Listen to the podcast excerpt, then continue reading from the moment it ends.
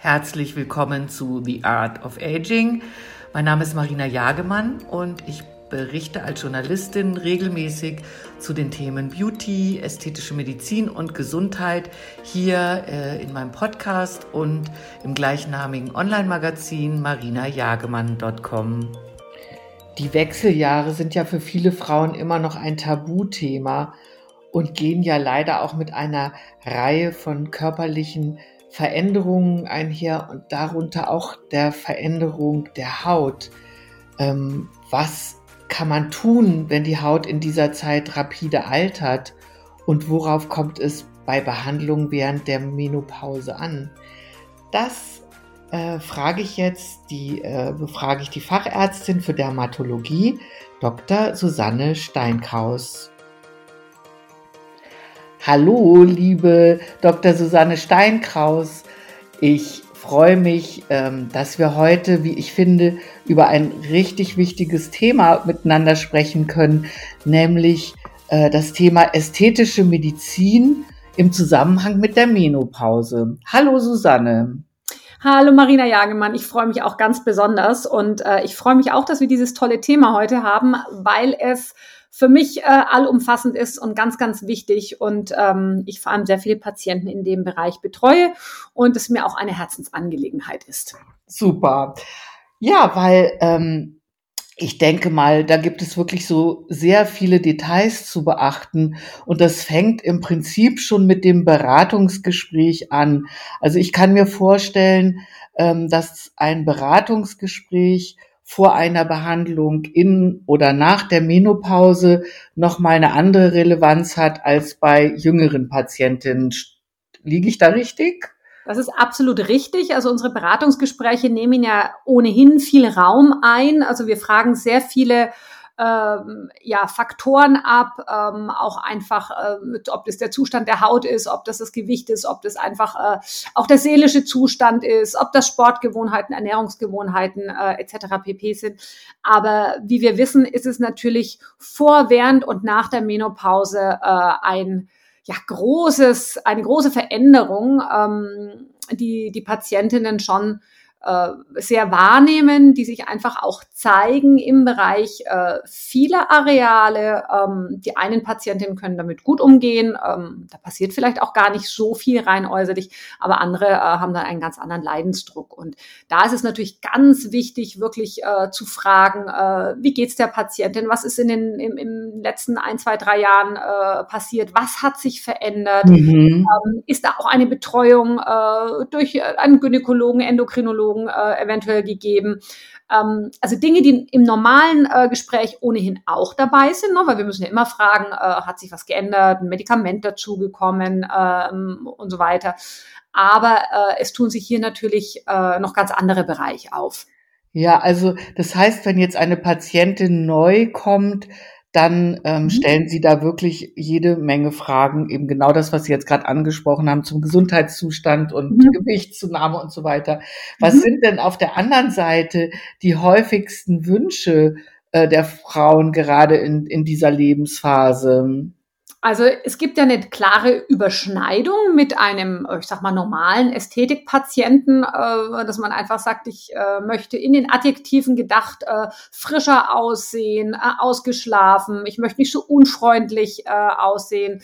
Aber hier kommt natürlich ganz viel dazu, dass die Patientinnen wirklich sagen, meine ganze Haut hat sich verändert. Äh, es ist irgendwie so richtig im, ja, so plötzlich gekommen. Äh, auch die Haut am Körper hat sich verändert.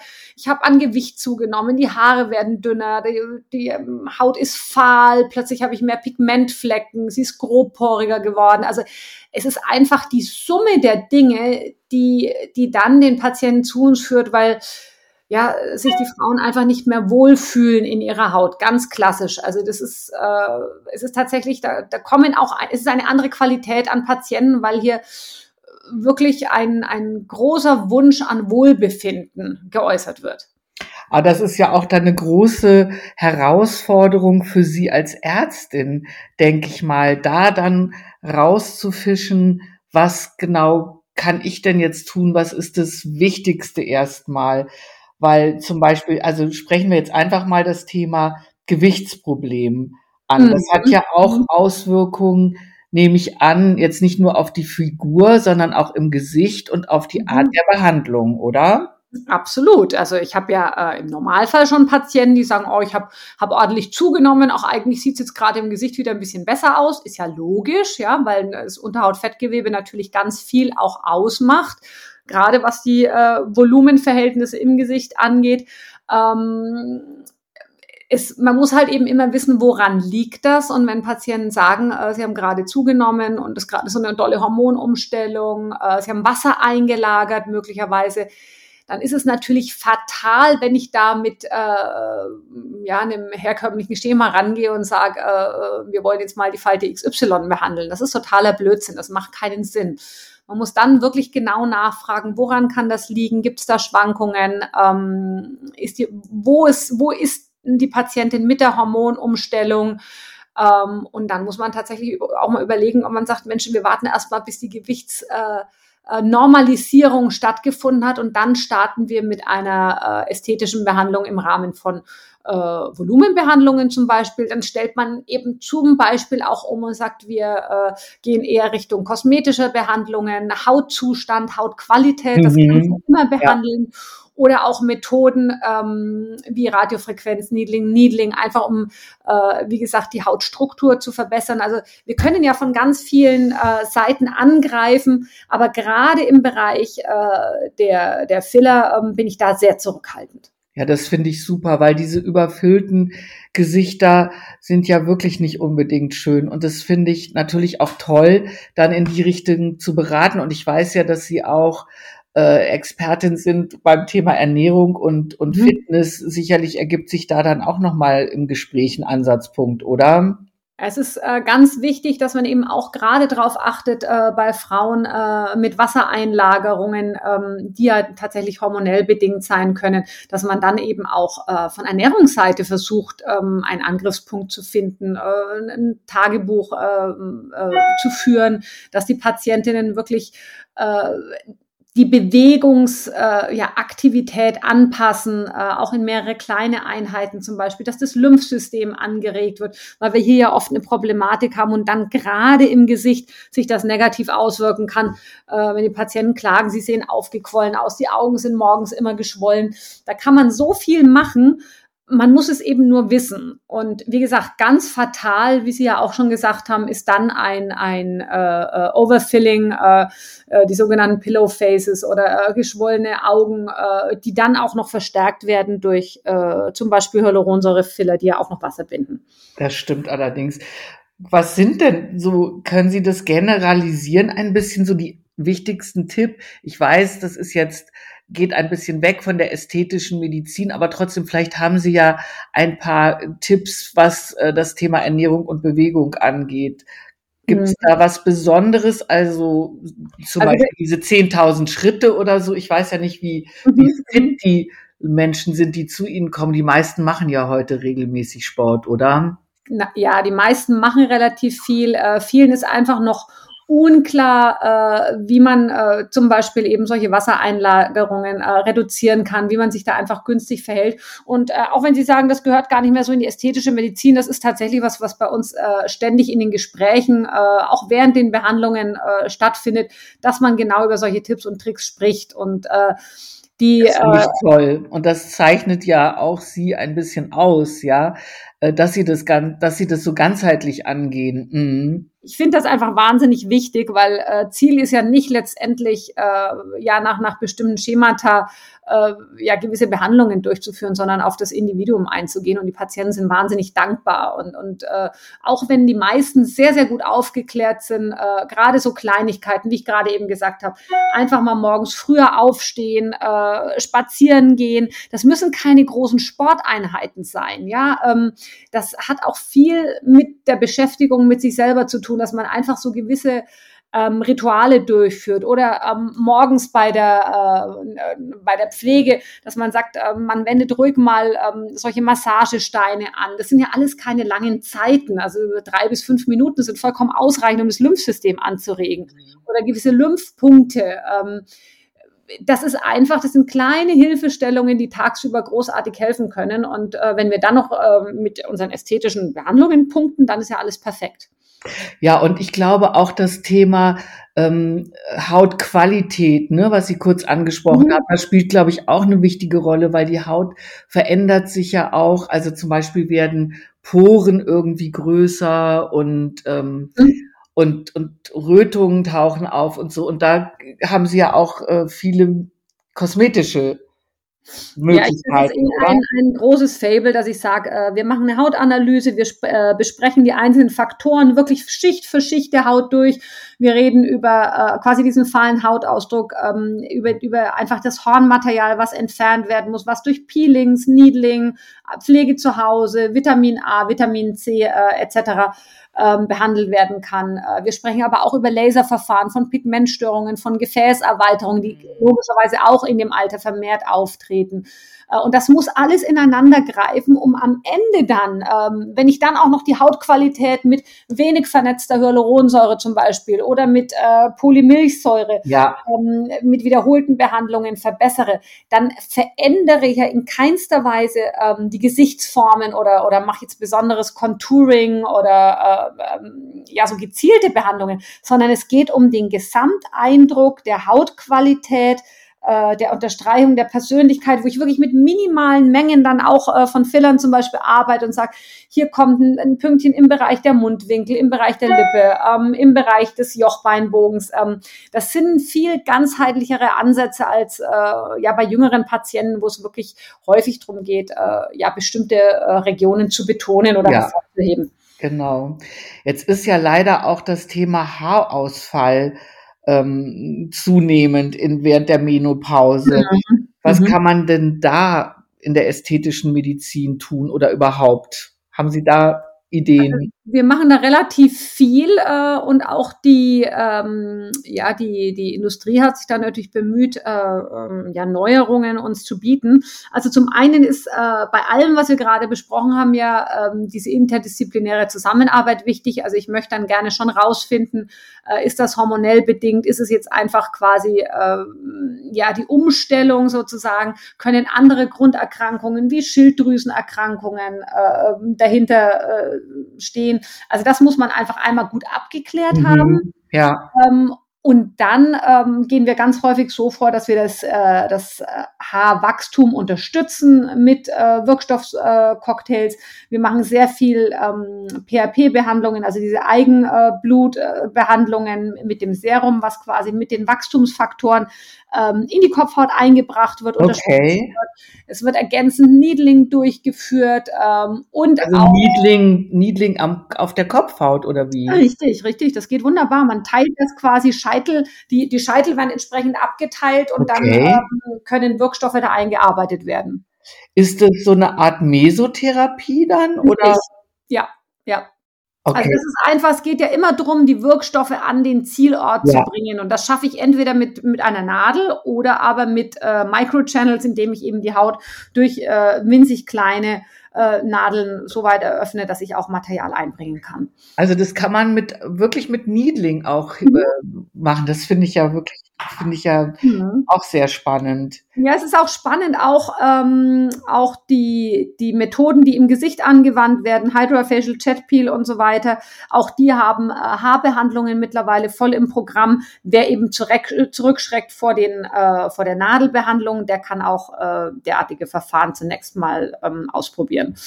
Ja, sehr interessant, weil das Thema Haarausfall ist wirklich, ich glaube, jetzt nicht nur ähm, durch die Menopause bedingt, sondern allgemein ein mhm. groß, immer größer werdendes Thema bei Frauen. Ja, das ist, das ist spannend. Das ist ein großes Thema und es ist nach wie vor nicht zufriedenstellend abgedeckt. Also äh, was Behandlungsmöglichkeiten angeht und was auch die Anerkennung angeht. Ne? Weil es ist ähnlich wie, äh, wie ästhetische Belange. Da heißt es häufig, naja, es ist ja keine Erkrankung in dem Sinne. Und der mhm. Leidensdruck ist aber ganz besonders hoch, insbesondere bei Frauen. Ja, das stimmt. Ja. Ähm, vielleicht noch ein Wort zum Thema interdisziplinärer Zusammenarbeit. Mhm. Ähm, also heißt das dann auch, dass Sie zum Beispiel auch mit äh, Gynäkologen oder Endokrinologen zusammenarbeiten? Mhm. Ja, es ist mir ganz, ganz wichtig, ähm, weil also ich bin, ich bin nun mal leidenschaftliche Hautärztin und äh, gewisse Bereiche kann ich einfach nicht abdecken. Und ähm, das macht äh, einen ganz großen Spaß, wenn man dann Spezialisten hat, gerade im endokrinologischen Bereich, äh, gynäkologischen Bereich,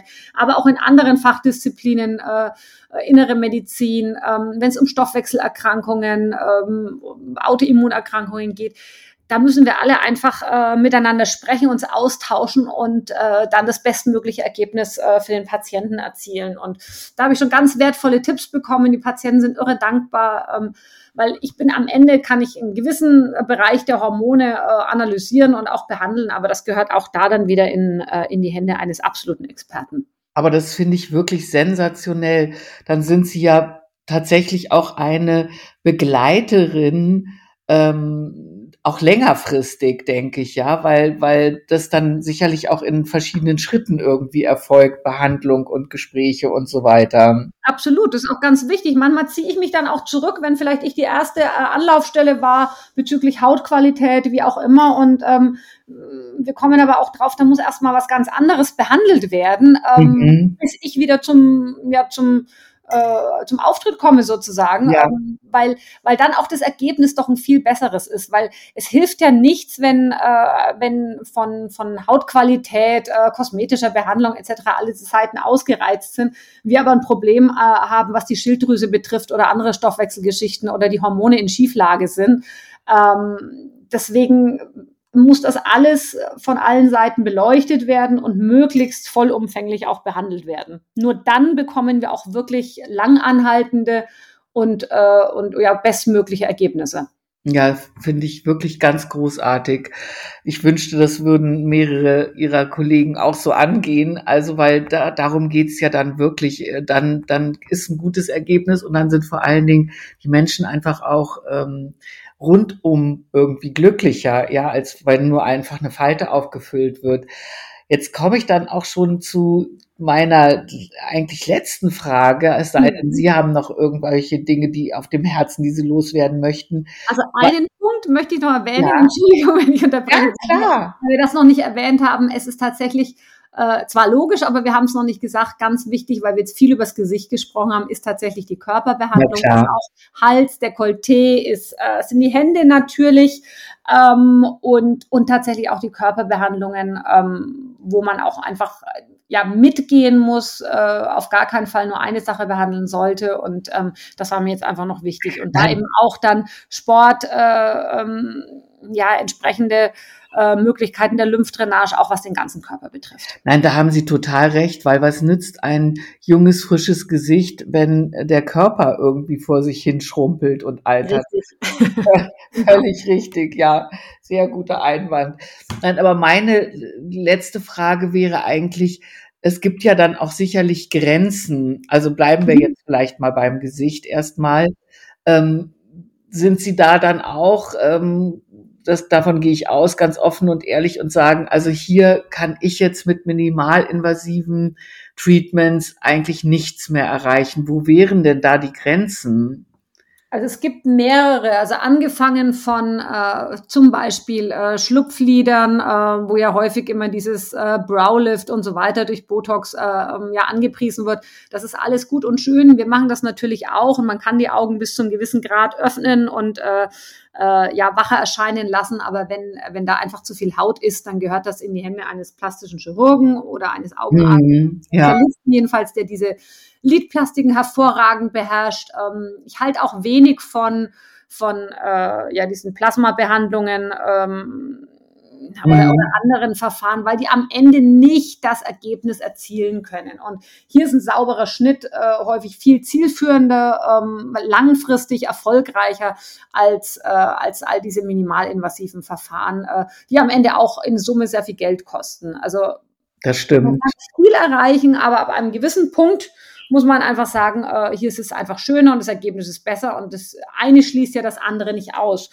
Und äh, weiter geht's natürlich mit, äh, ja. mit Bäckchen oder mit, äh, mit äh, Halsfalten, äh, die klassischen Geschichten, einfach wenn, wenn im Mittelgesicht auch zu viel abgebaut wurde äh, und, und äh, wir einfach einen Überschuss an Haut haben, äh, dann gehört der entfernt, weil dann ist eben auch wieder die Grenze erreicht, wo ich sage, wenn ich jetzt da anfange, äh, ja bis zum St. Nimmerleinstag äh, aufzufüllen, dann sieht das irgendwann überhaupt nicht mehr aus wie der Mensch und äh, macht einen ganz komischen Eindruck und das will keiner von uns. Verstehe, sehr gut. Und dann schließlich geht's ja auch nach einem Lifting weiter. Ähm, da kann man also da bleibt ja die Zeit auch nicht stehen, ja. Und, und, dann will man ja auch weiter irgendwie eine schöne Haut haben, vor allen Dingen und, und gepflegt sein. Das ist absolut richtig. Und es gibt ja heute auch wirklich diese, diese kleinen äh, äh Facelifts, also ein S-Lift oder nur, nur so ein, äh, ein partielles Necklift, also wo man sagt, da wird ja auch äh, sehr viel, der Übergang ist heutzutage viel, viel weicher äh, mhm. von den minimalinvasiven äh, äh, zu den operativen Eingriffen. Und auch da wird ja viel ineinander gegriffen, also vom, vom Fetttransfer, dann auch über ergänzende Hyaluronsäure und Botox-Behandlungen. Also äh, die richtig äh, tollen plastischen Chirurgen äh, arbeiten da entweder auch mit Dermatologen zusammen oder decken das selber ab. Also dass man wirklich sagt, ähm, da passiert sehr viel ähm, äh, an Kombinationsbehandlungen. Das ist ja mein, mein großes Lieblingsthema mhm. auch. Dass ich sage, wirklich alle Verfahren miteinander kombinieren. Auch vor einem Facelift zum Beispiel kann man ja die Haut mit Radiofrequenz Needling äh, vorbereiten, dass einfach die Hautqualität schon deutlich besser ist. Also es gibt ganz viel, ähm, was dafür spricht, äh, wirklich interdisziplinär zu arbeiten. Äh, und ganz wichtig aber auch, dass jeder seine Grenzen kennt.